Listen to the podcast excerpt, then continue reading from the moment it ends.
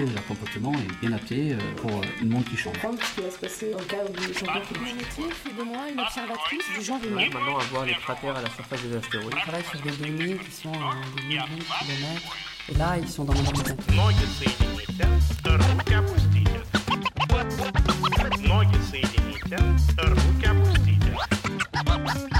Acteur de science. Acteur de science. Acteur de science. Dans les coulisses de l'OSU.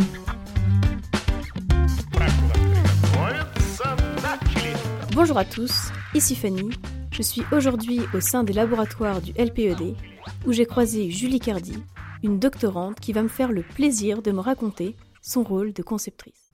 Bonjour Julie, Bonjour. en quoi votre métier fait-il de vous une conceptrice? Alors, mon métier actuel, je sais pas, mais j'ai une formation à la base d'architecte. J'ai eu une licence puis un master en architecture à l'école de Marseille. Et dans ce cadre-là, on nous forme à la conception d'espace en fait. Durant mes études, j'ai eu l'occasion notamment de conceptualiser par exemple un banc sur un espace public, un grand banc avec des pliures qu'on a pu installer même en vrai. Bon, ils l'ont viré au bout de deux semaines, mais il a duré deux semaines. Il a vraiment été utilisé par des gens. D'ailleurs, ils l'ont viré parce qu'il a trop bien marché. Et j'ai pu participer à un appel à idées récemment qui va peut-être se transformer en appel à projet avec le théâtre du Centaure sur une orangerie qui avait été le sujet, entre autres, de mon projet de fin d'études. Ça, ça m'a permis d'avoir donc une idée de, de ce que c'est que la conception en archi. Et il se trouve que dans mon cursus, j'ai, euh, à travers mes expériences personnelles et à travers les, sujets sur lesquels euh, j'ai travaillé, j'ai pu m'intéresser au moustique tigre et à son rapport avec l'architecture, à comment est-ce qu'il va vivre dans les bâtiments qu'on habite et qu'on fabrique, qu'on conçoit plutôt en tant qu'architecte, et euh, comment il les utilise à son avantage et à notre désavantage en termes de confort et de santé, puisque c'est un moustique qui transmet des maladies. De fil en aiguille, j'ai fini par écrire un mémoire, par rencontrer Cécilia Claïs, qui est une de mes directrices de thèse, avec Jérôme Dubois. Et j'ai pu concevoir ce projet de thèse, dont la finalité, entre autres, mais pas que, va être de créer des préconisations à l'usage des professionnels du bâtiment et des usagers des bâtiments pour essayer de diminuer la nuisance et les problèmes engendrés par ce moustique. On peut dire que je conçois des préconisations dans mon travail actuel.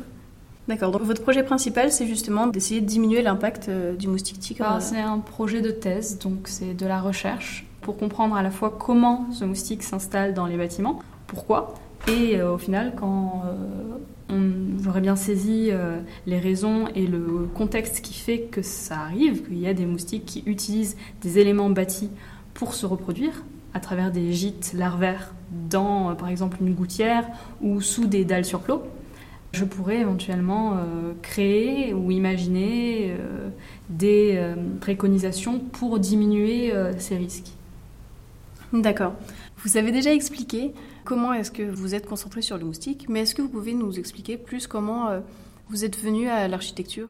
Alors, c'est marrant parce que c'est une histoire qui a aussi un rapport avec euh, la biologie, les animaux, tout ça. Il se trouve que quand j'étais au collège, je suis allée à Barcelone avec mes parents et j'ai visité les bâtiments d'Antoni Gaudi. Alors, je ne sais pas si vous connaissez, mais c'est un architecte qu'on va plutôt classer dans le courant de l'Art Nouveau, qui est un courant qui est très courbe, avec beaucoup, avec pléthore même de d'ornements, euh, mais des ornements qui, contrairement à une architecture plus classique, sont pas forcément ordonnés, mais avec beaucoup de courbes.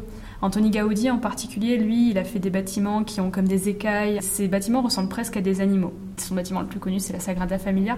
Et quand on va à l'intérieur, on a l'impression d'être dans la carcasse d'une immense baleine dont on voit les os et les organes, les tendons sur les muscles. C'est assez, euh, c'était très émouvant. Et dans le même temps, euh, à l'époque, j'avais une passion pour euh, l'océanographie et pour les animaux marins. Et je me suis dit que j'allais tenter à la fois de, de rentrer en BCPST, donc dans une prépa de biologie, ou dans une euh, fac de bio, et ou en même temps euh, que j'allais tenter le concours d'archi. Parce qu'on rentre en, en école d'architecture par un concours. Il se trouve que j'ai eu le concours d'archi, donc j'y suis allée. Et ça m'a beaucoup plu, et j'ai apprécié mon temps à l'école d'architecture de Marseille.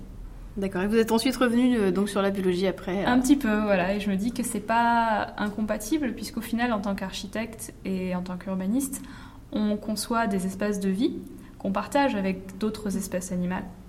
Et que le concept même de la ville, qui est d'éventuellement nous séparer de la nature et de ce qu'on appelle nature, est un petit peu bancal du fait qu'on a toujours partagé les espaces que l'on crée, les espaces urbains, avec des animaux.